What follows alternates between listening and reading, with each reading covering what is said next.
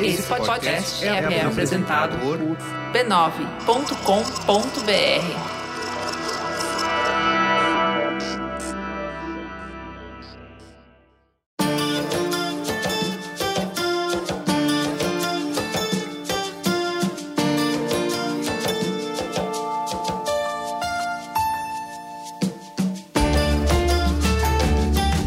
Bem-vindos à minissérie Alegria Agora, Agora e Amanhã, uma expedição especial do Mamilos co-criada com o Bradesco. O Bradesco acredita que a cultura é um instrumento poderoso para transformar o futuro. E para te mostrar isso, a cada sexta vamos te levar para uma festa diferente do Brasil. Vamos mergulhar nos sons, nos cheiros, nas emoções de cinco festas populares que contam a história do nosso povo e constroem a nossa identidade. Desde março de 2020, que a alegria está suspensa em todo o território nacional. Entre tantas perdas, falar das festas que não aconteceram é reclamar um espaço para a nossa dor, dar contorno e nome para ela. É construir a certeza de que vamos voltar a sorrir, suar, cantar, dançar e brincar juntos. É refletir na importância do que criamos e vivemos nessas festas. Eu sou a Cris Bartes. Eu sou a Juva Lauer e hoje serei a guia da nossa expedição. Vem comigo para Belém, para a maior festa religiosa do mundo, o Círio de Nazaré.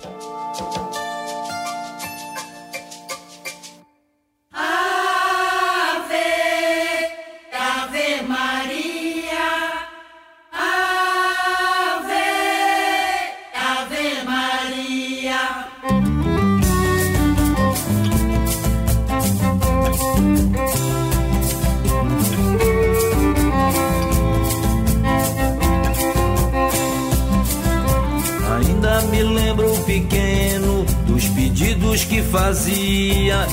Bom, Cris, vamos começar pelo começo, que é o que eu sabia antes de chegar lá em Belém. Eu sabia que o Sírio é uma festa católica, que os fiéis acompanham o transporte de uma imagem de Nossa Senhora de Nazaré da catedral até a basílica e que essa procissão era acompanhada por milhões de pessoas. Parece simples. Cara, mas era só isso. E aí eu cheguei lá bem apreensiva, né? Porque eu achei, olha, gente, acho que eu não tenho equipamento básico para conseguir cobrir direito essa festa. Porque é muito ateia, né? E assim, muito sem saber nada de igreja católica. E aí, com medo, aí, vou conversar com o padre, vou passar vergonha, vou fazer pergunta que não pode, que é idiota, enfim, sei lá, desrespeitosa. É, ou até assim, falei, até expliquei para as pessoas que estavam conversando comigo que eu sentia que tinha uma dimensão do que elas iam me falar que eu não ia entender porque me falta fé, né? Entendi. E aí você vai muito no mecânico e falta encantamento, falta, né? Eu me senti meio um daltônico chegando para cobrir a festa do Roli, que é aquele festival de cores da, da Ai, Índia, meu sabe? Deus. Falei, gente, olha o seguinte, me ajudem aqui. Façam o melhor para explicar para o ouvinte, façam a ponte com o ouvinte. Eu quero só não atrapalhar, porque se eu mediar, eu vou filtrar errado. Então, assim, falem. Vamos ver se vai dar certo. Bora.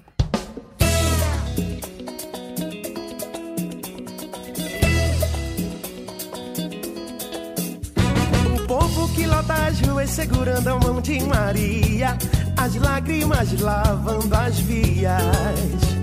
O choro é de fé, traz dor e alegria, me leva no colo, mãezinha. Puxa essa. Bom, eu descobri que Sírio é mais do que essa procissão, é o Natal do paraense. Então, como todas as outras festas que a gente viu, é um momento de encontro. É festa, é arte, é tradição, é fraternidade, é fé, é comunhão e é muita esperança. Acho que a gente está precisando. Bom, quem me guiou nessa jornada fascinante foi o Léo Nunes, que é um jornalista dedicado, que já participou de várias coberturas do Sírio na TV Liberal, que é afiliada da Rede Globo no Pará. Ele foi o cara perfeito para fazer isso, porque ele conhece os melhores personagens, mas também as melhores comidas de Belém. Essa parte é boa. Essa parte é bem boa. Belém é um polo gastronômico que é reconhecido mundialmente, então preparem-se, apertem os cintos, que vai ser uma viagem de muitos sabores. Oba! Vou ensinar, sim, a pureza a dançar o meu sirimbó. Sirimbó que remexe, mexe, sirimbó da minha vovó. Vai dançando, sim, a pureza, rebolando, pode requebrar. Carimbó, sirimbó é gostoso, é gostoso em Belém do Pará. Ô lele, ô lalá, misturei carimbó, siria, carimbó, sirimbó é gostoso. Bom, como bom anfitrião, o Léo começou me levando para a estação das docas para começar os trabalhos com uma casquinha de caranguejo e depois experimentar o açaí como os paraenses gostam, que é acompanhado de um delicioso filhote frito. Tem muito nome estranho aí. A começar, açaí salgado? Pois é, não é exatamente salgado, ele só não é doce e nem gelado. Eu acho que eu preciso comer mais algumas vezes para superar essa confusão mental, essa quebra de expectativa. Mas filhote já é um peixe que mora no meu coração. Adorei filhote, tá? Claro que eu aproveitei para tomar um sorvete na Cairu, que é super famosa lá e já tem lojas em outros lugares do Brasil. Eu vou poupar o tempo de vocês, tá? Então, imaginem na cabeça de vocês que cada vez que entrar um novo personagem, eu passei na Cairu antes, tá? Porque eu me esbaldei mesmo. Tem muitos sabores, tem mais de 50 sabores de frutas que a gente nunca ouviu falar. É, assim, é uma experiência mesmo. Nesse primeiro dia, eu experimentei dois sabores: o carimbó, que é sorvete de castanha do Pará com geleia de cupuaçu, e o paraense, que é uma mistura de tapioca com açaí. Que delícia! Já deu para sentir o que, que é a riqueza lá, né? Bom, dali a gente enfrentou o trânsito muito caótico de Belém, de véspera de feriado, para encontrar o Albano Martins, que é diretor da festa do Sírio. Ele é o porta-voz oficial e ele lidera a organização do evento. E aí, Cris, eu fiquei um pouco confusa, né? Como que uma festa popular pode ter um diretor, né? Hum. Não estava entendendo. E a resposta é que ele organiza essa parte logística da procissão da parte da igreja, tá? A festa é muito maior do que isso. E aí eu comecei perguntando para ele o que, que o Sírio representa para ele, por que, que ele tem todo esse trabalho. Assim, eu acho que o Sírio nem é uma opção que a gente tenha de viver ou não, né? Eu acho que a gente nasce no Pará, a gente nasce em Belém e ele já está na pele, né? É uma coisa que, assim, para mim é um traço da minha identidade, entendeu? Nossa, forte isso, né? De que traço que você acha que ele está falando ali? Eu acho que é o melhor é o que é mais tolerante, é o que é mais aberto, é o que é mais fraternal, é o que é mais sincero. Eu acho que o Sírio tem muito isso, né? As pessoas se emocionam porque elas se encontram com o que elas têm de melhor nelas próprias, entendeu? Então acho que é isso que a gente sente falta, né? O Sírio é uma confissão que a gente faz direto para Nossa Senhora todo ano e sabendo que vai ser perdoado. Então é sempre renovador. Desses dois anos a gente tem aquela sensação de que, sabe assim, quando você perde perde a sua carteira, né, com todos os documentos, aquele primeiro choque, aquele caramba, e agora? Vou cancelar cartões e tudo. Imagina aquele trabalho, aquele drama, aquele risco. E não ter o Sírio é mais ou menos isso, né? Eu acho que todo mundo em Belém está um pouco pior, pessoalmente pior. Mais ranzinza, mais rabugento, menos tolerante, menos aberto ao próximo, porque o Sírio é uma coisa que redime a gente todo ano, né?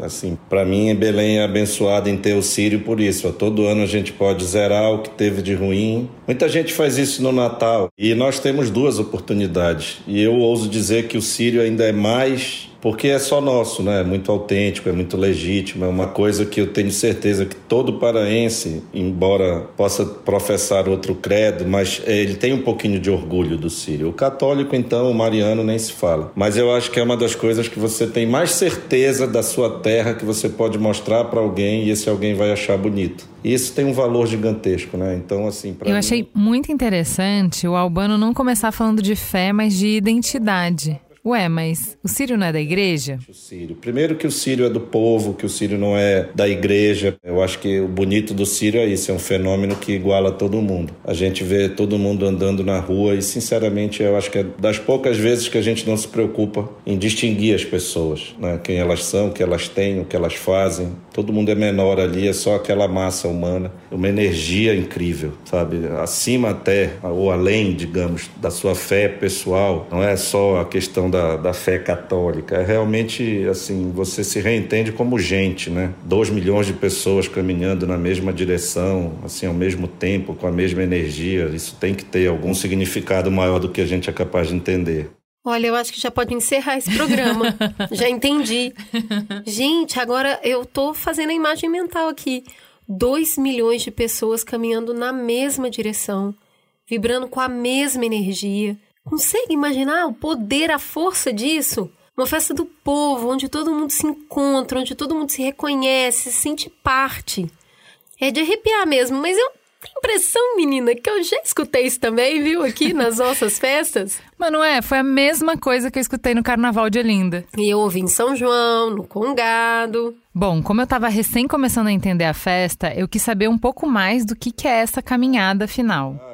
É muito impressionante porque você fica horas e horas vendo aquela massa humana. E aí o que a mim chama atenção é a expressão das pessoas. Assim, você olhar os rostos e ver. Você percebe o que é, por exemplo, gratidão ou o que é fé, sabe? Aí vem um cara com tijolo na cabeça, enfim, dizendo que construiu a casa e agradecendo a Nossa Senhora, os ex-votos de cera com parte do corpo humano, a garotada, né, com caderno pedindo para passar no vestibular. É mãe, mãe faz de tudo né? Mãe é mãe dos 18, sei lá, até os 90, né? Com filho novo ou com filho velho. Então, assim, essa, essa expressão, o rosto das pessoas, me chama muita atenção. Eu acho que te diria para prestar atenção nisso, sabe? No olhar das pessoas, principalmente quando passa a Berlinda. Aí desmorona qualquer um, né? Quando ela passa, assim, a, a expressão, o clamor que as pessoas têm nos olhos é, é muito emocionante. É uma coisa que vale realmente a pena, sabe? A gente vê falarem muito né, de algumas outras peregrinações, caminho de Santiago, enfim. Mas a pessoa viveu o Sírio, realmente, quem eu conheço que veio, muitos retornam. Tem gente que vem há 20 anos, né? Sensível ele falar dos rostos, né? Mas me chamou a atenção aqui Berlinda, que ele falou que as pessoas desmoronam. O que, que é isso? É para falar da procissão, a gente precisa explicar dois símbolos da festa: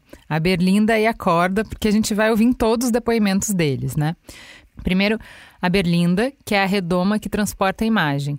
Então vamos imaginar, é como se fosse o papamóvel de Nossa Senhora. Todo ano ela é diferente, cheia de significados. Essa berlinda, ela fica em cima de uma plataforma com rodas para ficar bem alta, acima da multidão, para ser vista por todo mundo. No início do trajeto, esse veículo, a berlinda, é empurrada por um grupo especial de homens, a guarda de Nossa Senhora, que o Albano faz parte. Hum. Depois de passar pelo centro histórico, o veículo é atrelado a uma corda. Essa corda é o espaço mais disputado durante a procissão. Porque, por uma parte significativa do trajeto, os fiéis ajudam literalmente a transportar a santa puxando a berlinda pela corda. Menina, é, é, muito interessante conhecer os símbolos, né? Adorei isso.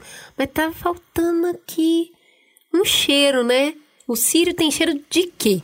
Ah, o Sírio tem cheiro de, de maniçoba, tem cheiro de polvo suado, né? Aquele cheiro de Belém depois da chuva, né? O Sírio é um poema de amor, né? O Sírio é uma coisa, assim, é difícil até me arrepio, porque realmente é... Já consegui sentir um pedaço. Agora, que gosto que tem é, o gosto de amor, né? O gosto de namorar, assim, o gosto de se sentir bem quisto, né? É um gosto de abraço de mãe, é, um, é uma coisa realmente divinamente maternal. Eu acho que tem tudo isso. Você vê uma, uma terra se reinventando, você vê toda a importância econômica, cultural. E aí, você gostou? Tem poesia o suficiente, Cris? É lindo, né? Fico muito tocada. Mas claro que eu não podia ir embora sem pedir para ele me ajudar a entender o elemento mais importante para a gente entrar mesmo nessa festa. O que, que é fé? Fé é combustível, né? Fé é alimento, né? É o que deixa você disposto, né? Que sentido tem a vida se for uma coisa muito pragmática, né? Sem um pouco de mistério, sem um pouco de acreditar em algo que você não tem condições de provar. Não é humano provar a fé, né? é humano ter fé, viver a fé. Eu acho que é isso, sabe? É, e é estar aberto a perceber certos sinais que realmente te mostram todo o benefício que ela te traz e tudo que alguém está em em algum lugar fazendo por você. A coincidência é a maneira que Deus encontrou de permanecer anônimo, né? Então eu acho que, que fé é muito isso, é você acreditar, é você se entregar né,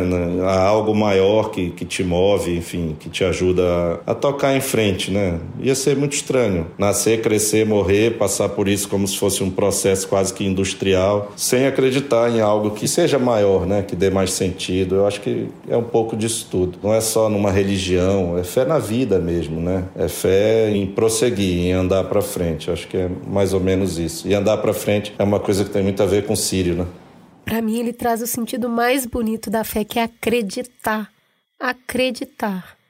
Eu tô assim, queria dar um abraço nele. Foi um super presente. Ele tava mega atrasado. Ele tinha uma viagem de avião, tudo atrasado por causa do trânsito. Ele me esperou, ele me deu meia hora, assim, foi muito. E foi lindo, sabe?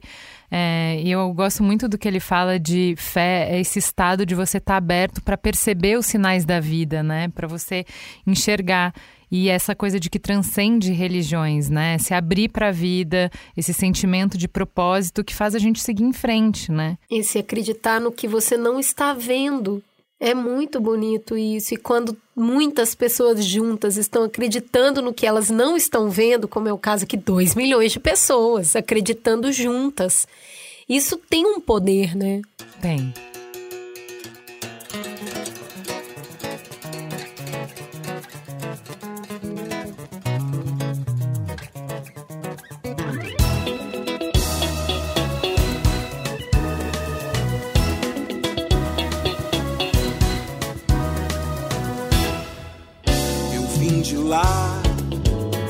Chove à tarde a gente se abriga embaixo da mangueira.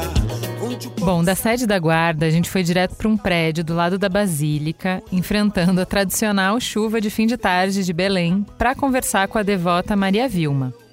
Ela acorda todos os dias com os sinos da Basílica e assiste de camarote da janela da sala dela a chegada da imagem no final do círio. Ela mora num apartamento espaçoso, que é perfeito para reunir a família e os amigos todos os anos para o Sírio. A história de como Nossa Senhora de Nazaré deu esse apartamento para Maria Vilma é daquelas cheia de milagres, cheia de detalhes, de coincidências impressionantes. E é ela que primeiro me conta do quanto do que é essencial para o sírio fazer parte dessa identidade do paraense vai além desse dia, desse domingo, dessa procissão. É, é, é diferente, é um momento diferente. As comidas são preparadas com muito carinho, com muito amor. É tudo muito completo Sírio, sabe? É muito especial essa data. Quando vai chegando o Sírio, porque assim, os pratos do Sírios, por eles serem característicos dessa época e tradicionais, eles têm uma preparação também. Por exemplo, a minha maniçoba, ela é feita no mínimo com 15 dias antes, porque é a folha de macaxeira, não é a folha tradicional da mandioca mandioca comum, tem que ser a folha da macaxeira. A, o tucupi tem que ser o tucupi especial, um tucupi forte, um tucupi bom. Então, a gente vai conseguindo assim sempre, todo mundo que eu conheço consegue o seu ingrediente de algum lugar. Eu, o meu vem de Salinas. A minha folha vem de Salinas e meu tucupi vem de Breves. Entendi a relação com o Natal. Aquela festa que a gente vai se preparando o mês todo, que tem comidas especiais, tem todo um cheiro que é só dele reúne todo mundo ali que a gente gosta ao redor da comida, da mesa. Mas aqui, o que, que é maniçoba, menino? Então, maniçoba, acho que uh, alguns dos ouvintes já devem ter ouvido falar. O nome não me é estranho, mas saber, saber mesmo, vou, vou mentir não, não sei. Às vezes a gente não sabe o nome, mas conhece a fama, que é aquela folha que se não for fervida por 15 dias é tóxica, pode matar, entendeu? Parece bom. parece, não parece? Tem que ser feita com muito amor, de verdade. Exato. Só de quem você conhece e confia. E aí, então, isso faz parte, né? Belém cheira a maniçoba na época do Sírio, porque a cozinha da cidade inteira, por 15 dias, tem que estar tá fervendo essa folha. E a Maria Vilma sabe muito bem disso, porque ela é uma anfitriã famosa. E agora eu quero saber, Cris, quantas pessoas você acha que ela recebe para um almoço de Sírio? É um apartamento, não é? Apartamento. Você falou que é espaçoso. Apartamento espaçoso, eu acho que cabe uns 20 convidados. Vamos ver. Eles chegam, não, sempre com três, quatro dias de antecedência. Que aqui em casa, assim, uma semana, a gente vive o Sírio, assim, desde quando começa a chegar os romeiros, os amigos, né? Então, no dia do Sírio, as pessoas que vêm almoçar aqui, aproximadamente 80 pessoas almoçam aqui. Aproximadamente, nós já tivemos 120, um ano que nós tivemos 120. Todos amigos, amigos dos amigos, parentes, todos vêm. Porque eles vêm para a procissão do Sírio, de lá finalizam aqui em casa. Aí sobe, a gente já tá esperando, tudo é tudo muito organizado. Ah, Haja maniçoba, são aproximadamente 20 quilos de maniçoba. Tem, tem as pessoas que vêm, por exemplo, eu tenho irmãos que não são tão devotos, né? Mas vem, o meu irmão que mora em Macapá vem, vem para tocar aqui. Porque ele toca muito bem, eu gosto que ele toque, eu gosto que seja ele. Aí vem outros amigos dele também que são músicos e assim, aí a casa sempre fica muito festiva. E, e outros, outros amigos que vêm, que não são também da religião, mas que vêm para ver alguém que tá aqui. Eu tenho amiga, é, irmãs que são evangélicas e que no dia do Sírio elas vêm. 120. Não acertaria nunca. Já tô assim pensando, só penso na logística. No talher, no prato. Como? No tamanho da panela. É isso. Enorme, tá? Eu vi o tamanho das panelas. adoro, Enorme. adoro. Eu acho que é uma metáfora muito bonita pra vida, né? Um dia em que todo mundo caminha na mesma direção. E é óbvio que eu também quis saber dela o que, que é fé. Fé é a minha sustentação. Eu já tinha fé, mas quando eu perdi o meu marido há um ano e quatro meses, eu precisei fortalecer a minha fé para poder seguir. Eu senti que eu fiquei abalada demais, demais, demais. E até a fé da gente, se a gente não trabalhar essa fé, a gente acaba que esvazia, que quebra, que desmorona, que fica fraca. Ela fica enfraquecida se a gente não trabalhar. E aí eu trabalhei, ao contrário, eu sigo porque realmente a gente acaba que não tem outra opção. Anteontem mesmo já teve uma missa no meu trabalho. A santa foi lá e eu tive a oportunidade de ficar bem pertinho dela, de tocar nela. Quando a gente toca nela, não sei te explicar, mas dá um, um frio assim que corre no meu corpo, assim, que eu não sei explicar. E eu acho que isso é a minha fé. Eu busco isso o tempo todo, sabe? Fortalecer a minha fé. E quando chega no dia do Sírio, realmente é o ápice. É aquele momento assim, como se ela descesse do céu e o manto sagrado dela cobrisse todo o mar de gente que tá ali em busca de um olhar dela carinhoso, sabe? De um olhar bondoso que todo mundo busca de alguma forma. Eu acho que é isso. Hoje meu barco não vai navegar. É dia de agradecer e levar a mãe em casa. Pés calços pelo chão. Bom, eu saí da casa da Maria Vilma morrendo de vontade de experimentar essa tal de maniçoba. E aí o Léo me levou no ver o açaí. E ó, gente, tô aqui pra confessar que eu perdi a linha, tá? Eu comi pirarucu assanhado, té doido de filhote, pastel de caranguejo, bolinho de pato só de entradinha. Que tá? beleza! Depois eu ainda dei conta de comer uma bela maniçoba, o que equivale a uma feijoada, vamos dizer assim, paraense. Olha. Tá? Eu não tenho a menor capacidade de descrever a festa, que é a riqueza, que é a alegria de viver, que é a comida de Belém. Que coisa de maluco. Sabe o que eu gosto de você? Eu te dou o job e você vai lá e faz. eu falei, ela me conta das coisas da, da comida, como é que é. Eu apenas fico chocada tentando entender onde, onde coube tudo isso. Eu diria que é um milagre. Só pode ser um Olha milagre. ela. É, falando em gastronomia, no dia seguinte eu fui conversar com Raul Moreira, que é advogado e gastrônomo. Os pais dele foram diretores do Sírio, como o Albano, que a gente ouviu primeiro, por muitos anos. Então, desde pequenininho, ele já era super envolvido com a festa. Ele também nos recebeu na casa dele e eu comecei pedindo para ele nos transportar para o clima que toma conta de Belém na época do Sírio. Mas que energia que é essa? Você vê a- as pessoas se sacrificando para poder pagar suas promessas e pessoas também se sacrificando para ajudar as outras a pagarem a promessa. Entendeu? Você não tá ali somente no sacrifício sozinho, tem sempre É uma gente- comunhão. É, é uma comunhão, tem sempre alguém junto. Por mais que você esteja a só, só mesmo, não pediu ajuda pra ninguém, aquela pessoa vai correr e vai te ajudar. É impressionante, eu já vi isso e já fiz isso também. As pessoas, elas se reúnem e vão lá ajudar, não quer saber quem a pessoa é, só quer saber que ela vai ajudar ela a fazer o que ela quer. Quem vai no Sírio volta com mais fé na humanidade? Volta, com certeza volta com mais fé e volta com uma esperança danada que se a movimentação que a gente tem durante o Sírio de fé, não fé somente Nossa Senhora, mas em fé ao próximo, na humanidade, com certeza a gente conseguiria fazer o, o mundo melhor. Porque essa fé e essa solidariedade que a gente só enxerga nesse momento da festa, apesar de ser as pessoas fazerem um pouquinho só, já é o suficiente para poder conseguir que a engrenagem funcione. Então, essa movimentação grande, se a gente pudesse usar para o resto do ano esse sentimento, com certeza a gente estaria muito longe, estaria muito bem. E a esperança é sempre que essa solidariedade não morra após o final da festa.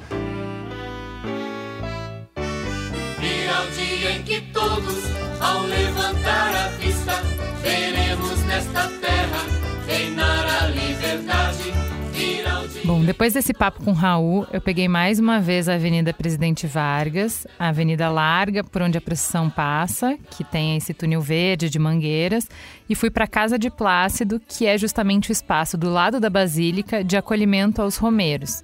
para conversar com o Helder Bentes. Bom, eu sou o Helder, Helder Bentes, sou paraense, nascido e criado em Belém católico, educado na fé católica desde criança, desde que eu me entendo por gente, na verdade, e educado pelo Círio de Nazaré, educado religiosamente pelo Círio de Nazaré. Isso quer dizer que toda criança que nasce na Amazônia, na Amazônia paraense, sobretudo aqui em Belém, e que é educado na fé católica, não passa pela catequese sem antes passar pelo Círio, porque o Círio ele já existe há mais de 200 anos. O Helder é professor de literatura e pesquisador do Sírio. Ele é um apaixonado por essa riqueza de simbologias da festa e a gente conversou no espaço de memória dedicado a relíquias. Então, a gente estava caminhando entre mantos, fotos, esses votos né, de cera.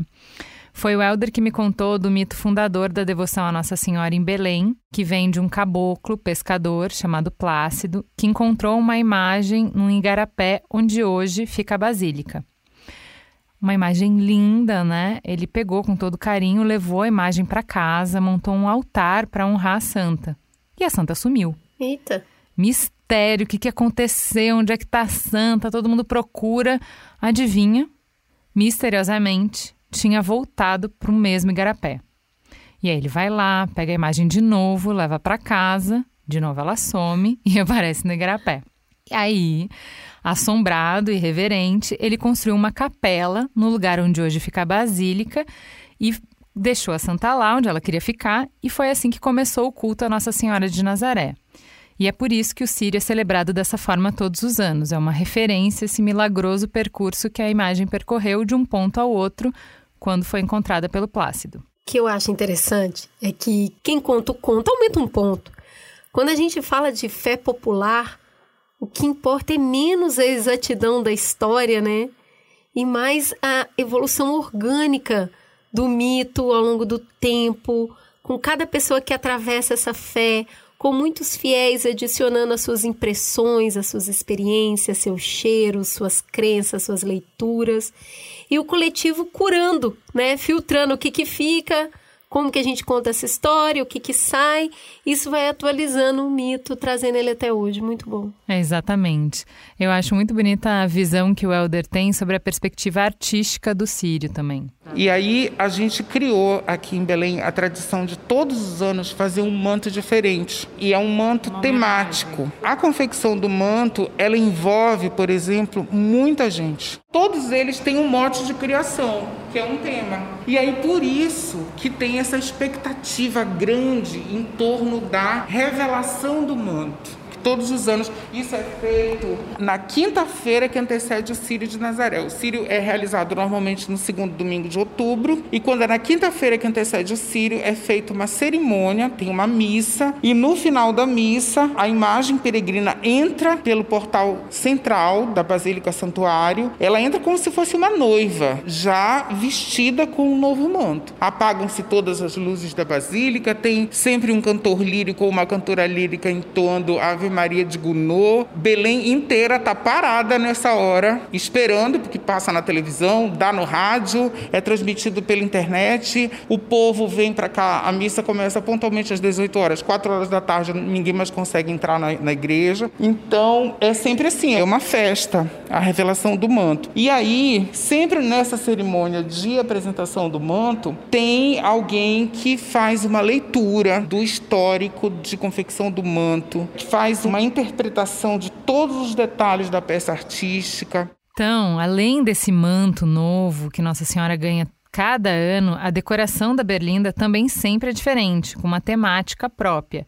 E aí eu perguntei para o Helder qual foi o ano que foi mais marcante para ele, só para a gente ter um gostinho do que, que é isso. Mas eu vou te falar de uma coisa que, para mim, ficou na minha memória, assim, ficou registrado nas minhas retinas para todo sempre foi o Sírio de 2006, que foi uma decoração de Berlinda feita por ele. A arte floral era assinada por ele, Paulinho Morelli. Ele pensou nos túneis de mangueira que nós temos aqui em Belém e que só tem aqui. Então, ele criou uma decoração de Berlinda que era toda verde, tinha muitas folhagens. As flores eram flores brancas que pendiam da berlinda como se fossem penduricalhos. E à medida que o carro ia se movimentando, porque a berlinda é uma carroça, né, que Você viu que ela é puxada pela corda. À medida que ia se movimentando, aquelas flores brancas, elas lembravam um movimento que era como se fosse um movimento de pombas brancas em torno da berlinda. Agora tu consegues imaginar isso visto de um foco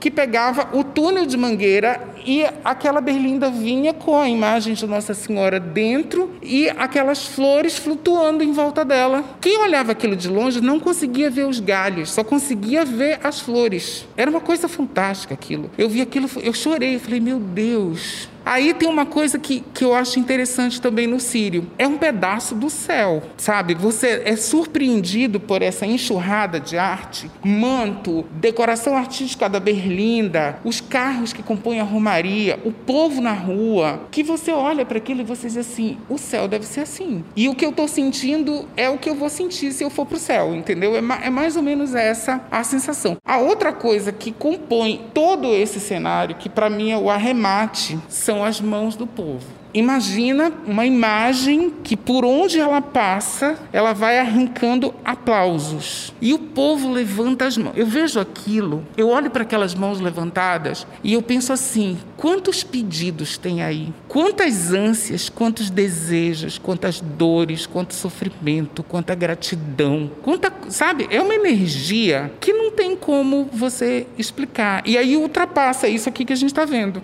Bom, para a gente se transportar um pouquinho melhor para a magia desse dia, eu perguntei para o Elder qual é o momento mais bonito do Sírio para ele o terço da alvorada, que é rezado às 5 da manhã. Começa às 5 da manhã, aqui em Belém ainda está escuro, pelo fuso horário daqui. A gente começa a rezar às 5 da manhã. E o terço ele dura aproximadamente 15 minutos. O terço da alvorada, como ele é mais cheio de homenagens, né, mais cheio de ritos, ele demora um pouquinho. Então, quando dá, por exemplo, 6 da manhã, que o dia está clareando, tá todo mundo rezando aqui na Praça Santuário. E todo mundo com o terço na mão, de olhos fechados, recitando a Ave Maria como se fosse um mantra. E é um mantra, é um mantra católico, entendeu? E quando termina essa reza, eu não posso te dizer o que, que a gente sente. Tem coisas aqui que acontecem que só uma pessoa sentindo para saber. É o indizível, sabe? Eu costumo dizer assim que o Círio de Nazaré é um lugar onde só chegam os pensamentos, sabe? Não tem palavra. E é por isso que você vai ver nas romarias muita gente chorando.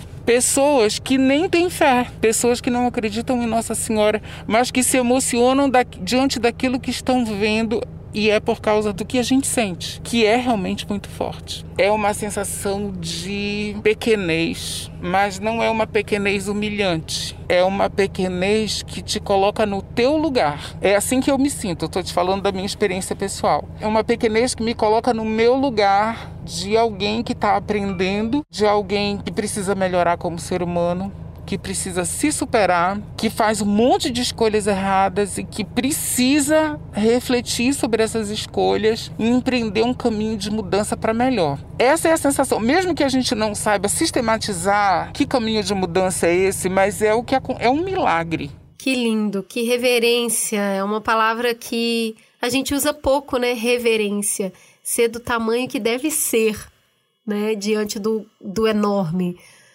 Tá fora de moda também, empoeirada essa palavra, também superada.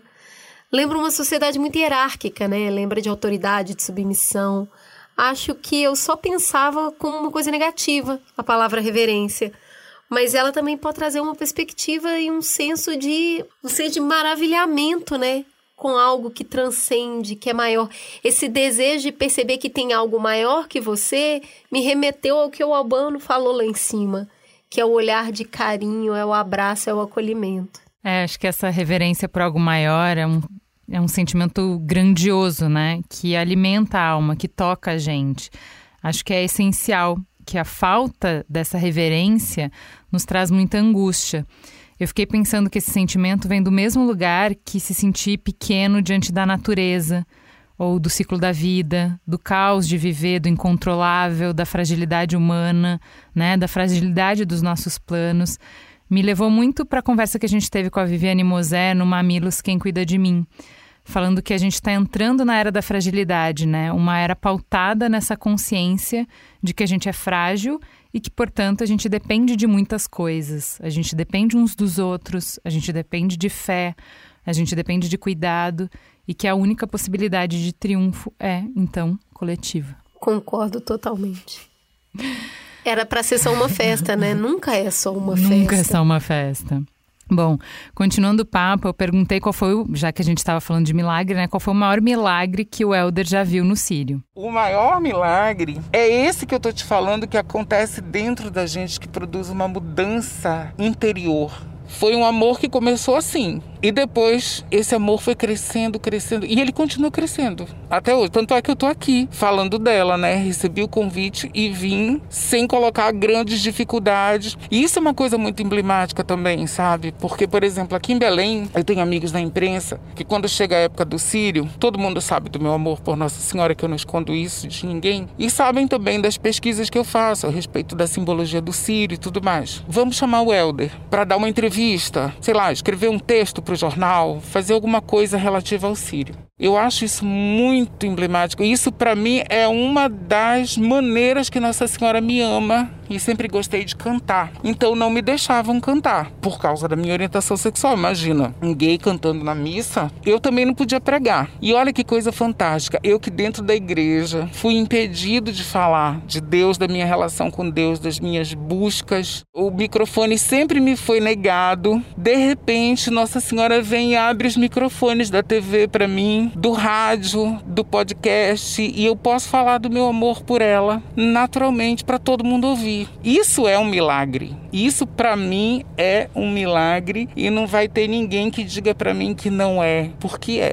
Então, eu acho que de todos os milagres para responder a pergunta que tu me fizeste, né, por que, que eu amo Nossa Senhora? Eu acho que é por isso. É uma acolhida que vai na contramão do que todo mundo diz. Que privilégio ver esse milagre. É, é muito bonito isso. Diante de tanto amor, de uma experiência de fé tão transformadora, estruturante, inspiradora, é só admirar e reverenciar mesmo. É isso. É, e aí, diante de uma fé tão grande, né?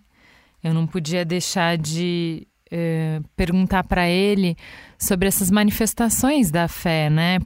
Por que, afinal, esse ritual da corda, esse sacrifício, essa dor? O que, que Nossa Senhora quer com isso? Para que isso, né, gente? No ver o peso, a corda. E é um momento muito emocionante, viu? Pudesse fazer umas imagens disso, porque assim, o povo vem puxando a corda. Todo mundo está desidratado, todo mundo morrendo de sede, a roupa encharcada de suor e todas as energias ficaram ali naquela corda. Então, quando a reia que autorizam, acabou, pode entregar aqui. A coisa mais linda do mundo é a corda no chão e os romeiros todos de joelhos segurando a corda e agradecendo por ter conseguido cumprir. Eu até me emociono de falar. É lindo demais essa cena, sabe? É tipo assim, eu consegui honrar a minha palavra, sabe? Eu consegui tornar isso uma coisa semelhante ao que Deus faz comigo. Que Deus sempre honra a minha palavra. Eu prometi e eu tô aqui. Tem gente que tá de fora e que pensa que é uma relação, tipo, você tá reduzindo Deus a um negociante, né? Se aproximando dele em troca de promessas. Mas não é isso. Tá bom, eu entendi que não é isso, não é uma barganha, né? Que é uma, uma relação de amor, a gente dá e a gente recebe, tudo bem. Só que eu não entendo qual é o papel do sofrimento nessa conexão com o divino. Na verdade, nós não temos que sofrer, mas nós queremos sofrer. Porque aquele sofrimento que para o outro parece ser só um sofrimento, para nós é mais que um sofrimento. E aí entra toda aquela dimensão de signo que eu te falei. E se a gente for parar para pensar, Ju, a gente sofre por tanta coisa na vida, né? A gente sofre sem fazer promessa, a gente sofre sem ter Mas fé. Isso me remeteu a uma coisa que a minha mãe me contou de uma promessa que ela fez e eu perguntei do porquê do sacrifício. Não é como eu vou receber uma coisa muito importante de Deus, eu também vou dar uma coisa minha, que é minha, muito importante para ele é uma troca de presentes. Então, o que eu falei pro Elder é que o que qual é a parte que não faz sentido para mim? Quando a gente faz uma promessa que implica num comprometimento nosso com um caminho indicado pela fé, mas que é difícil pra gente, eu entendo essa troca de presentes que você falou. Então, tipo, ah, não vou beber por um ano. Eu consigo entender essa lógica. Vamos falar que é tipo um programa de incentivo, né? Bem isso, bem isso. É, mas assim, o que, que a santa vai ganhar com sofrimento puro e simples, entendeu? Não é uma mudança de comportamento, não é, sabe? É só sofrimento da carne mesmo. O que, que a santa ganha? Mas não é Deus que ganha, somos nós. Gente, eu não consigo entender. Não faz sentido pra mim, tá? Eu saí sem entender. Ver o povo em procissão tomando as ruas, anunciando que é Sírio outra vez. Bom, como é que eu vou digerir tanta informação? Com a ajuda de um suco de taperebá e uma caipirinha de pitaia com cachaçinha de jambu, daquelas que adormece a língua, sabe? Eu entendi Treme, como que treme. você quer entender o sofrimento, Juliana, na cachaça, né? Ó, já que a gente tá aqui, né, já bebendo, por que, que não acompanhar com uma unha de caranguejo, um bolinho de piracuí, um bolinho de maniçoba, pra ir abrindo os trabalhos, né? E eu ainda tive estômago pra pedir postas de dourada com molho de tucupi. Você voltou como desse lugar? Rolando. Porque assim, olha, tem alguma coisa que você não provou, não, né? Você falou, me dá um de cada. Teve, menina, teve. O meu único arrependimento foi não ter cinco dias pra ir almoçar e jantar no mesmo restaurante pra dar conta de comer tudo que eu tinha vontade. Que delícia, nossa. Se vocês forem no Insta do Mamilos, a gente vai postar fotos de toda essa orgia gastronômica, tá? Você tá misturando o sagrado e o profano, Juliana, de novo, de novo. Mas eu já tô em dúvida agora. Você foi pra Belém pra comer ou foi pra falar da festa? Foi pra falar do Sírio? Fui pra comer e pra falar de Sírio. Quem vai pra Belém e não é pra comer é que tá errado. Então, tudo bem, no dia seguinte eu fui falar de Sírio e comer na casa da Simone Amaro, que é uma mulher espetacular. Ela dirigiu a transmissão do Sírio da TV Liberal, que é afiliada da Globo do Pará, por algumas décadas. A gente ficou muitas horas conversando e comendo tapioca. E foi a Simone que me ajudou a organizar um pouco os muitos eventos que acontecem na época do Sírio, para eu ter uma noção mais ampla da festa. Então vamos lá. O que a gente vê na TV todo ano, no segundo domingo de outubro, é aquela romaria, milhões de pessoas que a gente já falou. Mas o Sírio começa bem antes desse domingo. Bem antes de outubro até. Tem uma série de eventos que vão construindo essa atmosfera, vão criando a expectativa que culmina nessa catarse coletiva.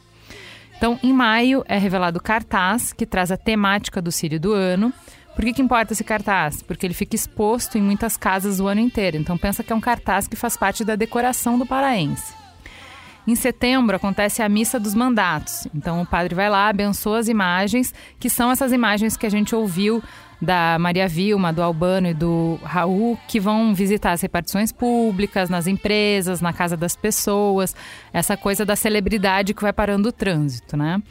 Então, esse é o que eles chamam de período de novena, que é um período de orar, de meditar, de preparar o espírito mesmo para o sírio. Peregrina, porque a imagem verdadeira nunca sai. Ela só desce, fica lá quietinha, todo mundo reza e ela sobe 15 dias depois. Ela nunca sai da basílica. Ela fica lá. A badalada, que a gente chama de Nasa, Nazarezinha, Nazaré, Nazica, é a imagem peregrina. Essa é a mais próxima que tem da gente. Então, enquanto isso está acontecendo, nas casas das pessoas, as- elas vão se reunindo, as vizinhas, os amigos, as famílias, para orar junto, meditar junto. E, obviamente, estamos falando do Pará, as pessoas estão comendo juntas. No início de outubro, aí começam os romeiros saírem das suas cidades e, por exemplo, um dos caminhos que é mais conhecido sai de Castanhal, que são 72 quilômetros de Belém. Então, essas pessoas vão saindo das suas cidades e vão a pé, muitas vezes de pé descalço para o Sírio. Na quinta, véspera do Sírio, essa imagem, aquela que a gente viu no mito, que apareceu no Igarapé para o Plácido, ela fica o ano inteiro num lugar bem longe dos fiéis, lá no alto da basílica, no topo do altar.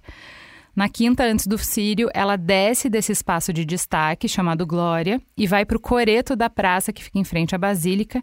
E isso marca o período de maior aproximação de Nossa Senhora com os fiéis. Então, estamos nesse período sagrado. Nessa quinta-feira é que é celebrada a missa para a revelação do manto que o Helder nos contou. Sexta-feira, a Santa Peregrina, Nazinha, essa que já rodou as repartições públicas, sai da Basílica num carro aberto, escoltado pela Polícia Federal, com um time de gente que vem do Brasil inteiro e vai para Nanindeua. No sábado cedinho, vai para Coaraci. De lá volta para Belém e aí começa mais uma romaria, a Romaria Fluvial. Sábado de manhã cedo. Começa a Romaria Fluvial, várias embarcações. Aí eles saem, Romaria Fluvial, a manhã todinha, vai devagarzinho recebendo as homenagens, fogos, fogos, fogos, fogos, fogos na Romaria Fluvial. E aí ela chega lá na escadinha, lá onde tem a estação das docas. E aí quando ela chega lá na escadinha, ela passa a ser homenageada pelos motoqueiros. É a homenagem mais barulhenta que tem, porque os motoqueiros acompanham todo o percurso dela, de lá da escadinha até o Colégio Gentil Bittencourt, que fica bem pertinho da Basílica. Lá ela fica, ela passa a tarde inteirinha lá e quando é 5 horas da tarde tem a missa. E depois da missa no Colégio Gentil é que ela sai para trasladação. Aí ela sai e começa todo o traslado até a Igreja da Sé, para que no outro dia ela saia para a grande procissão que é o Sírio mesmo. Tudo isso que eu contei acontece antes do Sírio que o Brasil todo vê na TV no domingo de manhã. Ou seja, o que eu quero dizer é que o que a gente conhece é a ponta do iceberg da festa. Bom, domingo, enfim, é o dia do Sírio. Cinco da manhã começa aquela festa com o terço da alvorada que o Helder falou pra gente. No final da missa, a guarda de Nossa Senhora transporta a imagem até a berlinda. Quando essa imagem cruza o pórtico da catedral, ela é saudada com muitos fogos de artifício. Em qualquer lugar de Belém, todo mundo sabe que oficialmente o Sírio começou. Para Simone, esse é o momento mais emocionante. Quando a imagem sai da igreja e quando ela é conduzida para a Berlinda, é uma emoção. É, aí começa o nosso Sírio. E a gente realmente a gente fica muito emocionado. Porque desde a condução dela, as pessoas lá fora, porque aí você começa a registrar as manifestações de fé. A guarda então empurra o carro lentamente, né, cercado por todo aquele mar de gente. Como a catedral é, con é construída na área mais antiga da cidade, ela fica perto do porto.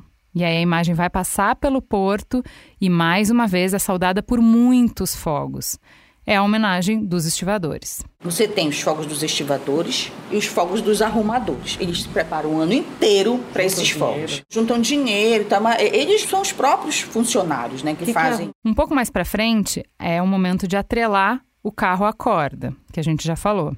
E é um momento delicado e emocionante, porque muito da duração do sírio depende do ritmo desse encaixe, depende do ritmo do movimento coordenado dessas milhares de mãos puxando a corda. Então tá, a gente vai seguindo, a Berlinda segue pela Avenida Presidente Vargas até a Basílica. É uma avenida larga, quatro pistas, essa é a Avenida das Mangueiras que o Helder falou. É um túnel verde muito bonito que vai emoldurando a procissão.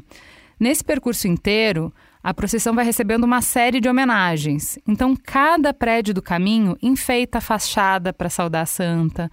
De cada janela você vai ver fiéis se debruçando e acenando. Todas as empresas e instituições que é, estão no caminho contratam corais para cantar músicas em honra a Nossa Senhora.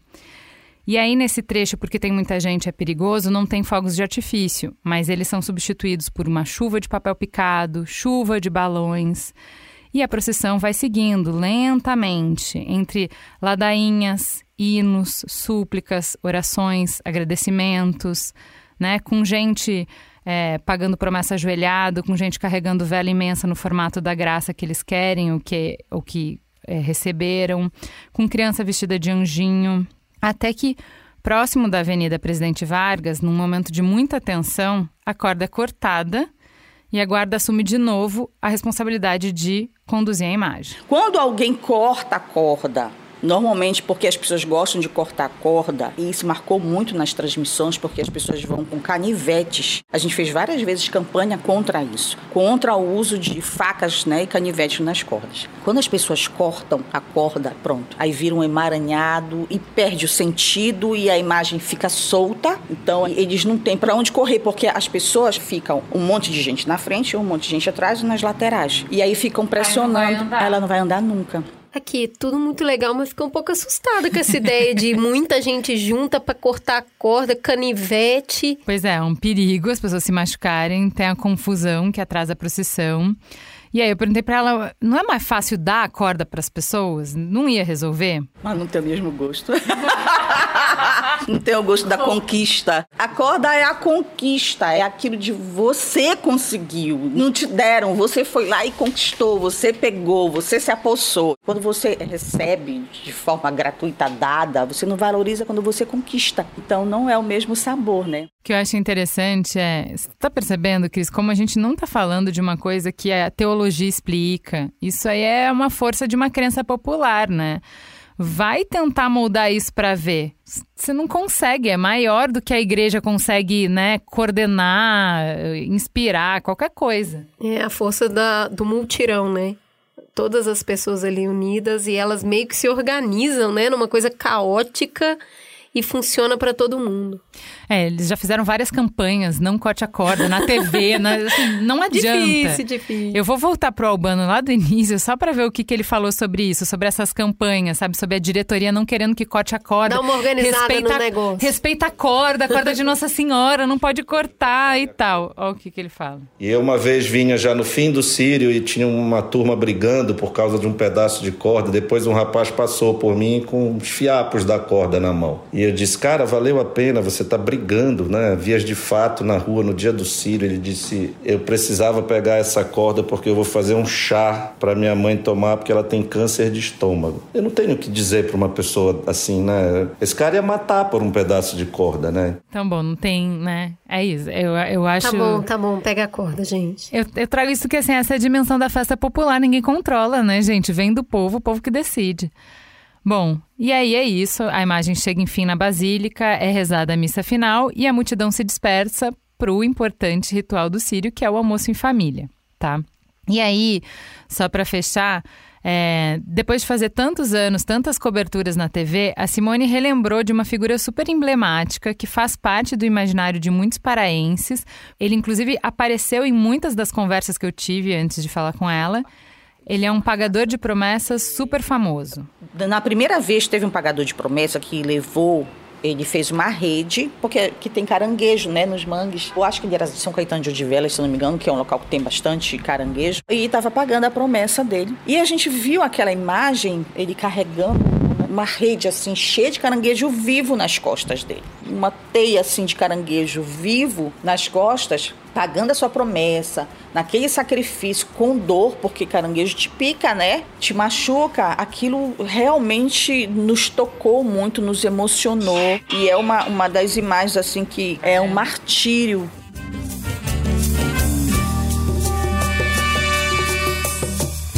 Muito de pedraria na sua berlinda dourada. Passa a Virgem Maria. Falando em pagador de promessa, o Léo me levou para conhecer outro personagem super famoso, o Harley. Há muitos anos ele é presença certa na cobertura do Círio de Nazaré. Ele é facilmente reconhecido no meio da multidão porque ele carrega uma imagem num altar todo iluminado por luzes de LED. Desde criança, meu pai já me levava para o Sírio no cangote. Eu obtive, assim, mais forte, o próximo Sírio, tive a, presença da imagem Nossa Senhora mesmo na minha vida, foi quando eu obtive uma doença rara, síndrome do Fournier, onde eu tinha sido desenganado pelos médicos. O médico chamou o familiar e disse que não podia mais fazer nada por mim. Foi nesse momento que eu me apeguei a Nossa Senhora de Nazaré e eu fui obtendo reação aos medicamentos. Depois que eu estava em casa, me recuperando, eh, eu recebi a resposta que ela tinha me curado. A resposta foi que no dia do sorteio da peregrinação daqui da comunidade, a minha mãe por algum motivo não pôde ir nesse sorteio e alguma coisa ficou assim apertando meu coração, me tocando para mim ir. Eu ia para um evento, para um aniversário, mas alguma coisa disse que eu tinha que entrar naquela rua na porta da igreja e foi o que eu fiz. Na hora do sorteio eu entrei, passei na porta da igreja e entrei. Sentei no último banco da igreja, Santa Maria Gorete. E ali eu disse, se ela realmente tivesse me curado, que foi ela que me curou, que eu recebesse lá, que fosse sorteado o nome da minha mãe, que eu fosse receber a imagem. E foi o que aconteceu. Eu fui lá, minha mãe, o nome dela foi sorteado. Como ela não estava presente, quem foi receber foi eu e eu cheguei aqui em lágrimas. E por isso eu agradeço até hoje. Enquanto eu tiver vida, eu vou levar a imagem na cabeça em todos os círios. Maria, Maria é, é luz, Maria é, me guia, né? Maria me guia todo dia, naquele momento que eu tô aflito. Eu sempre peço para Maria sabedoria e tudo dá certo. Maria me fez acalmar quando a minha filha teve uma convulsão, né? No momento que tinha a procissão de Ananideu ali para Ananideu, dos carros ali, quando passou em São Brás a imagem. Nesse momento a minha filha estava com febre altíssima. Nesse momento a minha filha teve uma convulsão e o trânsito estava tudo fechado, tudo engarrafado. E aí Maria me deu a sabedoria de conduzir aquele momento de desespero, minha filha desmaiada praticamente e no meio do carro engarrafamento, mas Maria me deu sabedoria, deu tudo certo, chegamos em tempo e aí na mesma noite eu fui para a trasladação agradecer. Essa conversa aconteceu na casa da mãe do Harley. É, eu tive a oportunidade de ir para o bairro da Cremação, uma zona mais afastada do centro da cidade. A casinha simples por fora, na verdade, era um altar por dentro, todinha decorada com cartazes de Maria, um monte de bibelôs, né? Nessa salinha pequena e aconchegante, ela acompanhou a entrevista super orgulhosa dessa devoção do filho, transbordando ela também de amor por Maria. O que, que, é o Sírio para a senhora? Ah, Deus livre. É tudo, tudo. Sem esse, esse Sírio, acho que nós não podemos viver. É tudo para nós, paraense. Nazinha, paraense chama Nazinha, isso. É íntima, é muito próxima, é isso. muito perto. Sim, sim. Nazinha. Como o Harley é um pagador de promessas super famoso, eu, obviamente, aproveitei para voltar naquele ponto que eu já tinha conversado com o Helder, com a Maria Vilma, enfim, que não fazia sentido ainda para mim. Não, vamos lá. De Vai por lá. que que essa devoção tem que ter sofrimento? Qual é a função desse martírio, né? Pessoas vão de joelho, dependendo daquilo que a pessoa recebeu, né? Já tive conversando com algumas pessoas que andam de joelho e às vezes a pessoa chegou na beira da morte mesmo, como eu. E as pessoas dizem para mim que esse sacrifício de andar de joelho da Igreja da Sé, no asfalto quente, chega com o joelho todo ralado, isso é pouco diante do milagre que Nossa Senhora fez na vida dele. Então ela disse que isso aí não tem explicação. Por que, que Nossa Senhora fica feliz com esse sacrifício? Na verdade, eu não sei se Nossa Senhora fica feliz com esse sacrifício, né? Porque as pessoas falam, os próprios padres falam que ela não quer esse sacrifício, fazendo essas demonstrações de fé. Mas vai da pessoa, tá no coração dela. Outubro vem chegando outra vez. O espírito em Belém vai começando a mudar. Romeiros vão chegando. Juliana, como assim? O próprio pagador de promessa te conta que os padres já falaram que não é sacrifício a forma de se aproximar da santa, mas que eles fazem mesmo assim. Que história é essa? Acho que tá na hora da gente trazer um padre pra conversa, né, Cris? Me parece bom. Então, eu sou o, cura, eu sou o cônego Roberto Cavalli, eu sou o cura da Sé, aquele que cuida da Igreja Catedral de Belém, de onde sai o Sírio de Nossa Senhora de Nazaré. Sou sacerdote. Bom, o cônego nos recebeu na catedral, super atencioso, me mostrou a igreja. Quem quiser ver, tem uma foto minha segurando Nazinha nas redes do Mamilos. Antes de entrar nesse ponto do sacrifício, como ex-evangélica que eu sou, precisava perguntar, gente, por que, que uma imagem é sagrada, né? O que, que tem essa imagem para ser sagrada? A imagem né, é algo feito para nós lembrarmos. Como se temos uma foto na nossa casa, da nossa família, nós olhamos, lembramos, né? E a imagem, então, tem este objetivo de fazer com que a pessoa olhe, identifique e lembre daquele santo, daquela santa, o que ela quer representar, né? Ó, Ju, pra mim, é, não, não tá complexo de entender, não, porque a gente cria uma relação de afeto com as coisas, né? A gente dá significado para objetos que representam uma materialização da experiência que a gente viveu. Eu vivo falando isso, né? Tem um mundo do imaginário. E você precisa colocar isso em alguns símbolos para tentar trazer para a Terra o que, que é aquilo que está no seu imaginário. Por exemplo, a gente andava muito com foto na carteira, né? Foto de filho, principalmente. E a gente sabe que a foto do filho não é o filho. A nossa relação, o amor é lá, é com o filho. Mas quando a gente carrega a mesma foto por muito tempo, a gente desenvolve um afeto por ela. Se alguém, por exemplo, rouba essa carteira, você fica mais triste de ter perdido a foto do que ter perdido os documentos. É só uma foto, não é certo? Tudo bem, Mas não tá tudo bem. Você revestiu de emoção aquele objeto. E acho que acontece a mesma coisa com a imagem de Nossa Senhora. Ela é o símbolo do que ele acabou de contar pra gente. Ela simboliza uma coisa enorme que afeta muita gente. É, personifica, né? O objeto tem sim, ele se reveste dessa experiência que a gente tem, né? Então, para eles, representa o carinho, a experiência de fé, a vivência que eles têm a cada ano com aquele objeto, né? E é uma experiência, como a gente viu aqui, coletiva, compartilhada.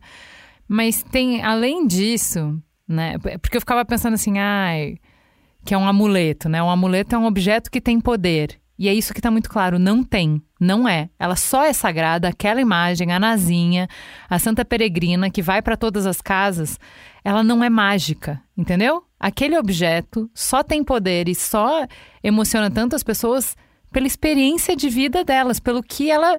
É igual aquele carro ela que relembra, você ama né? porque você passou tanta coisa com ele. É a mesma coisa. A hora que você entendeu? olha para aquele símbolo, aquilo ali te suscita um monte de lembrança, de emoção, de desejo, de passagens da sua vida. Exato, é isso. Ou seja, é um símbolo que tira o mágico de dentro da gente, né? Exato, não, é, é isso.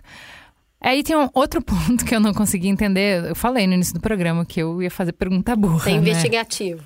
Pergunta burra. É, por que, que a mesma pessoa tem tantos nomes, tem tantas apresentações? Porque assim, a, eu entendi lá que essa Nossa Senhora de Nazaré, que inspira o Sírio, é a mesma pessoa que é padroeira de Porto Alegre, Nossa Senhora dos Navegantes, que para mim eram pessoas completamente diferentes. Eram santas diferentes, Tá. entendeu? Tem São João, São Paulo, tem eram santas diferentes, enfim. E aí, qual é o sentido da mesma pessoa ter tantas apresentações, né, é, características, nomes diferentes? A partir do- da realidade em que tem ou a aparição ou a devoção, né? Se busca então também ver Nossa Senhora, às vezes, por exemplo, Nossa Senhora de Guadalupe, né? A imagem dela tem muitos traços indígenas porque foi o índio que encontrou o manto, etc, né? Tem muito da relação do local, Nossa Senhora de Belém, a gente vai ver, marca muito as estrelas nela, porque apareceu uma estrela, eh, os magos foram até Belém à procura da estrela, então a estrela marca muito, né? então tem muita relação sim com esta, mas é a mesma Nossa Senhora. Pois é, faz todo sentido, né? Que é a mesma Nossa Senhora do Rosário lá no Congado. A mesma. Ou seja, é a mesma coisa da gente, né? O nosso nome, a gente é chamada de vários jeitos diferentes, dependendo do lugar que a gente tá, com as pessoas que a gente tá. Para os meus filhos, eles me chamam de um jeito, aqui no Mamilos me chamam de outro. Minha mãe, não, se eu falar como que a minha avó me chama, todo mundo vai morrer de rir, porque não tem nada a ver com esse nome mais público aqui que eu uso no Mamilos. Então, quem trabalha com a gente aqui no B9 sabe, quem convive com a gente em outras situações sabe, é quase apelidos carinhosos de acordo com o lugar onde você tá, né? É, para além do nome, né? O jeito que a Nossa Senhora fala, o jeito que ela se apresenta para os pescadores é um, porque ela vai se aproximar da realidade deles. A relação que ela tem com eles também é diferente, de acordo com a fé daquele lugar, daquela comunidade. Você, isso, você né? trata diferente o Amós do que até a Tatá. Sim, é isso. A mãe, ela se apresenta diferente, a roupa vai ser diferente, né? A roupa de casa é uma roupa, a roupa do trabalho é outra roupa. É a mesma coisa, gente. Talvez um, um filho te chame de maninha, outro te chame de mãe, outro outro te chame de mãezinha. É a mesma mãe, só que às vezes a forma de invocar o nome se torna diferente a partir da realidade e do acontecimento que possa ter ocorrido, né? Tá bom, mas daí eu queria entender esse dia, né? É, Esse dia de outubro específico é um dia que astralmente, teologicamente é mais especial. Tem algum motivo pra gente fazer todo esse esforço para se aproximar de Maria nesse dia? Né? Enquanto estão duas milhões de pessoas juntas, por que, que a minha oração vai ser mais ouvida nesse dia do que em outro dia, né? É, aí marca muito, né? Assim, vai se evoluindo durante o, todo o processo da história, né? Então vai se criando muito esta, esta mentalidade de que eu fazendo a promessa para pagar naquele dia, eu vou ser alcançado, mais ou menos é um pouquinho isso. É algo que vai se formando de uma certa forma popular, né? De algo popular. Nós chamamos de religiosidade espiritualidade popular, né? Que vai se criando, não que ela só vai nos atender no dia do Sírio, né? Esse dia se torna como sendo o dia D, o dia realmente deste encontro. Eu me preparei, tem toda uma preparação tanto religiosa como uma preparação social, é quando as pessoas costumam comprar roupa nova, quando as pessoas costumam arrumar a casa. Então tem toda uma preparação. Eu me preparei para chegar aquele dia, porque é um dia marcante. É um dia que ela não está numa repartição somente para aquela repartição, que ela não está é, só para um grupo, ela está para todos. Então, aquele dia ela está como que ali no meio de uma multidão, onde todos são iguais, onde todos estão com ali com o mesmo objetivo, onde todos querem viver aquele dia e fazer aquele dia. O nosso arcebispo ano passado usou essa expressão: o sírio é do povo, o sírio é feito por todos. Então o Sírio tem essa, essa dinâmica de que todos que estão ali presentes fazem o Sírio, fazem este momento. Eu acho que é essa mística que traz junto, fazendo que eu vou fazer parte do Sírio, eu faço parte do Sírio. Então vai se juntando e vai se criando essa grande, esse grande momento. Ou seja, não é catequese, não é missa, não é porque o padre ditou que essas, esse é o dia de fazer, né?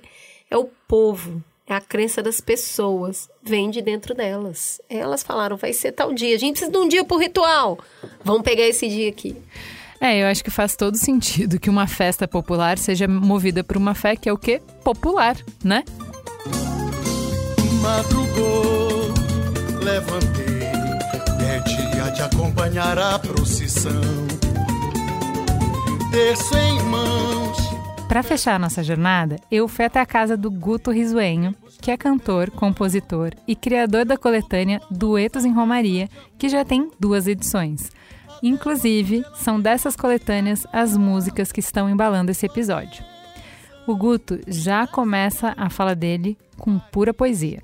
É uma sinestesia maluca. É como se a dor e a felicidade tivesse cor, cheiro e forma. Então é um negócio tão sinestésico que a gente vê a pessoa chorando de dor e rindo de felicidade com a mesma lágrima. Gente, gostei do Guto, é dos meus, hein? Sabia que você ia gostar do Guto. Bom, claro que eu tinha que perguntar para ele qual é o papel da música no Sírio. Ela tem esse papel também de motivar e levar, né? É quase como se fosse, por exemplo, quando a pessoa está pensando em desistir, às vezes essa junção de cantar junto te carrega junto, entendeu? Até porque as músicas falam de coisas que é justamente aquilo que tu, tu lembra que tu queres escutar. Vamos chegar, tem fé, Maria tá contigo, tu não tá aí sozinho na, na tua dor. E isso é engraçado porque a música ela vai dando esse contexto de agora bora relaxar um pouquinho, agora a gente vai pausar. E quem decide isso é engraçado, que é o próprio povo. Do nada alguém puxa uma música, tipo, tô cansado, não dava pra gente ir nesse, nesse beat. Bora puxar o Voz Seis o Lírio Mimoso. Aí começa já a ficar um negócio mais manso. Então a música ela vai carregando a procissão, entendeu? Tá, mas o mais importante aqui, Cris, é que foi o Guto que finalmente ajudou a minha grande ficha a cair sobre o significado, o propósito do sofrimento durante a procissão, que até agora muita gente tentou me explicar, mas eu não tinha conseguido entender ainda, sendo que a própria igreja já fez campanha, já tentou desencorajar, sabe, não precisa disso e tal. Mas por que que as pessoas continuam sentindo essa necessidade e fazem? Às vezes, eu acho que a promessa nada mais é do que tu querer, entre os dois, né, entre a gente Nossa Senhora, mostrar que ela também pode confiar na gente da forma como a gente confia nela. Então, é muito isso, é uma troca tu faz tanto por mim, será que tu acredita em mim? Vou na corda para te ver que eu tenho essa fé toda. Vou desver para sentir que eu tenho. Se precisa? Não. Não é uma troca de favores. É, não é uma troca. É como se a gente quisesse provar o amor que a gente tem. Por exemplo, é como tu falar, a mãe vai fazer um prato de comida, tu não precisa trazer uma flor para. Mas de repente, será que tu trazer, ou mobilizar, ou levar para uma viagem? Ou... Porque a gente, a gente, quando fala em mãe direto, a gente pensa mais no material, né? A gente pensa mais, eu vou provar aqui. Por quê? A gente sempre tem que a Nossa Senhora faz muito mais do que qualquer pessoa pela gente, então a moeda de troca tem que ser igual, sabe? A gente tem que fazer muito mais também para ela ver. Aí quando o pessoal fala, ah, isso é tolice, a maioria do pessoal fala, pô, o cara não precisa, basta rezar. Vem pra cá, que tu vai ver. Você não vai ter vontade de nos outros anos estar tá mostrando todo o amor que tu também tem. Aí a gente foi conversando, conversando, eu fui tentar entender e eu voltei para aquele ponto, né? A gente acabou passando para aquele ponto que a Maria Vilma falou de exercitar a fé, sabe? Que você estava falando, Cris, de que é um músculo. E então, ah, então é isso. Quando a gente precisa da fé, a gente tem que ter exercitado. E aí, como um músculo, quanto mais a gente estressa, mais ela cresce. Mas ele não concordou muito, dá uma olhada. Eu acho que é uma fé que ela te invade. É justamente aquilo que eu te digo. Às vezes a gente nem tem ideia da fé que a gente tem. Às vezes ela não tá dessa forma tão incrustada dentro da gente. Mas eu sinto que no Sírio é como se fosse uma oferenda de fé. Até misturando de novo as religiões, né? É como se tu ofertasse para Nossa Senhora aquilo que tu tens de melhor. Tipo assim, que é a tua fé, que é a tua vontade de se tornar uma pessoa melhor do que tu eras. E em troca, ela te dá a força que tu precisa para demonstrar isso daí. Então é uma coisa que é tão maluca que é até difícil de explicar, porque é como se fosse uma troca de energia tão grande que tu fala, eu não tenho nessa fé, tá vindo, tô começando a ter, então manda mais.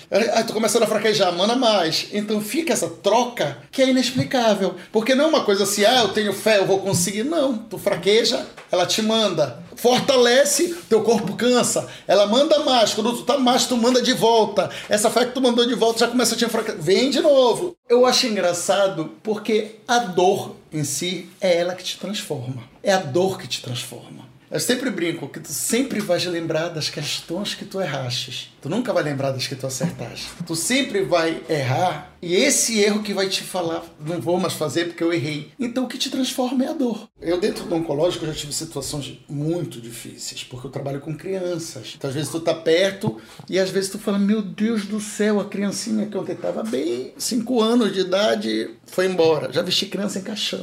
Quando a gente quer desistir, que a gente fala, meu Deus do céu, dói tanto a gente perder uma criança que tem a idade do meu filho, dói tanto. Eu faço umas maluquices que eu já levei 23, 23 para cinema. E aí uma brigalhada, eu vou sentar no colo dele. Não, sou eu, tem, dá três aqui. Aí quando um saía pra pegar outro, água, o outro vinha. E numa semana depois, um, um deles virar estrelinha. E aí é uma dor insuportável. Só que é essa dor que te motiva. Puxando já pro outro lado, né? Que a gente fala assim, Guto, eu não tenho estrutura para isso. Aí eu viro assim e falo, ninguém tem. Mas se todo mundo se usar desse medo de não sofrer, ninguém faz. Vai doer? Vai. Mas essa dor vai me transformar. Não só a mim, vai transformar quem tá em volta. Então, uma coisa meio maluca, que é essa sensação que tu tá sentindo, é uma sensação que eu já senti milhões de vezes, assim. Por exemplo, de me ligar do hospital e falou: Guto, ele te ama demais, ele tá partindo. A gente vai botar uma injeçãozinha para ele só não sentir. E aí eu ter que ser forte o suficiente no momento que tem que ser forte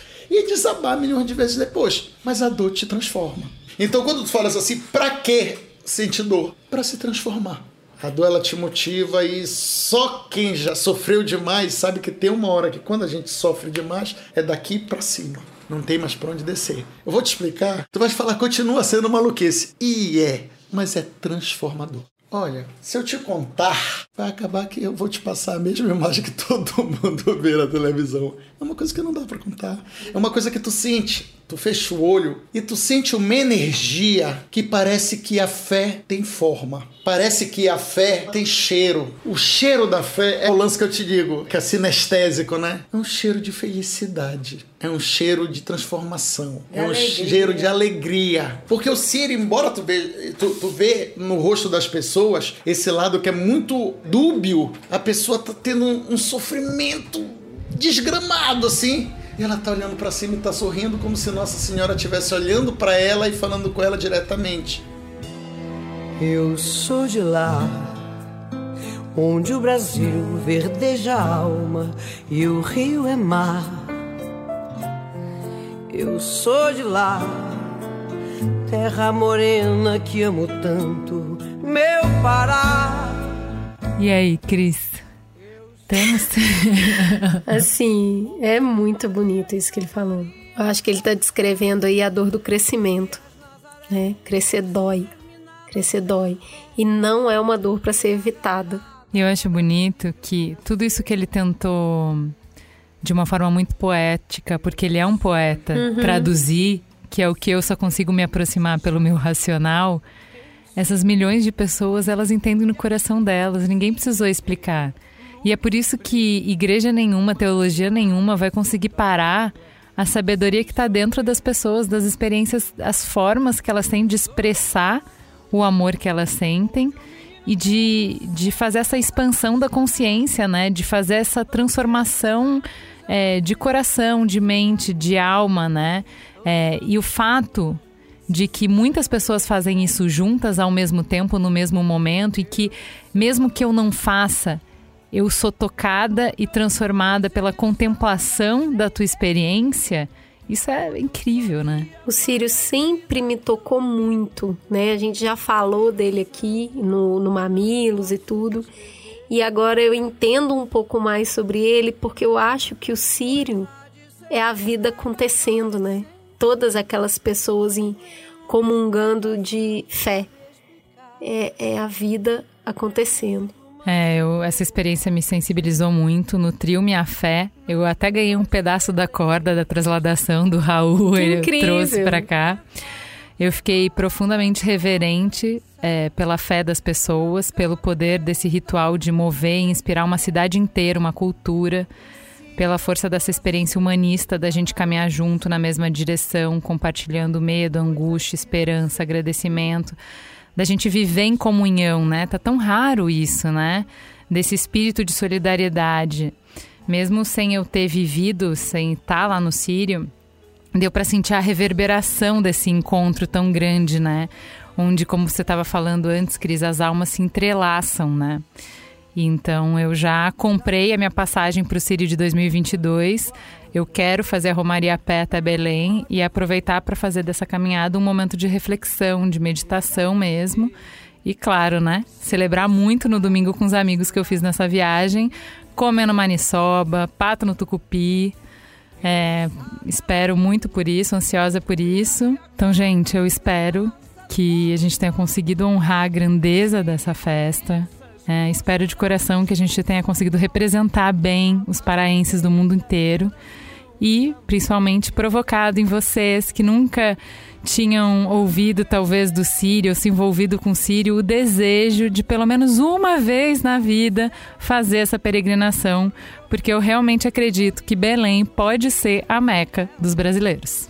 Juliana, muito obrigada por trazer essa festa pra gente. Eu queria agradecer a todas essas pessoas que fizeram o Sírio pra gente, né? A festa aconteceu. Aconteceu tudo que a gente conseguiu sentir, porque a gente tava lá. Obrigada, lindo.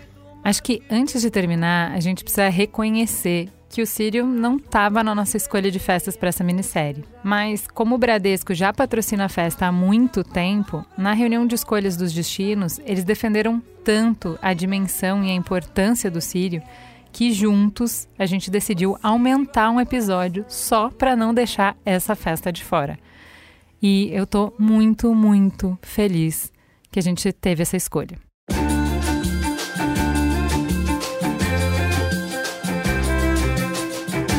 Hoje nossa expedição fica por aqui. Foi uma delícia levar vocês nessa procissão comigo. Essa série também vai mergulhar nos sons, nos sabores e nas cores do Carnaval de Olinda, no São João de Campina Grande, no Boi Bumbá em Parintins e no Congado em Uberlândia. Tá cedo para ir embora, ainda tem muita festa. Chame quem você ama para folia compartilhando esse episódio. Até a próxima.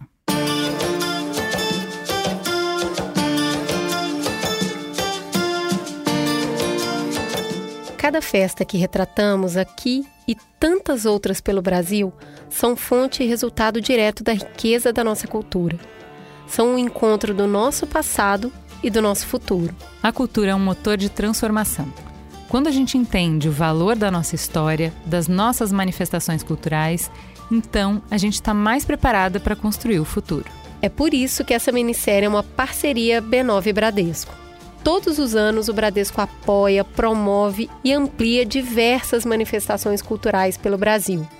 Não importa se a festa movimenta milhões ou se, por conta da pandemia, não conseguiu ir à rua. O que importa é a memória, a tradição e a conexão que elas geram entre as pessoas. E o espelho que são da gente mesmo, para que a gente se reconheça e consiga enxergar quem somos e para onde vamos. Você pode acompanhar as novidades de alguns dos principais eventos culturais do Brasil em cultura.bradesco. O Bradesco acredita que a cultura, além de parte da nossa identidade, é um instrumento poderoso de transformação.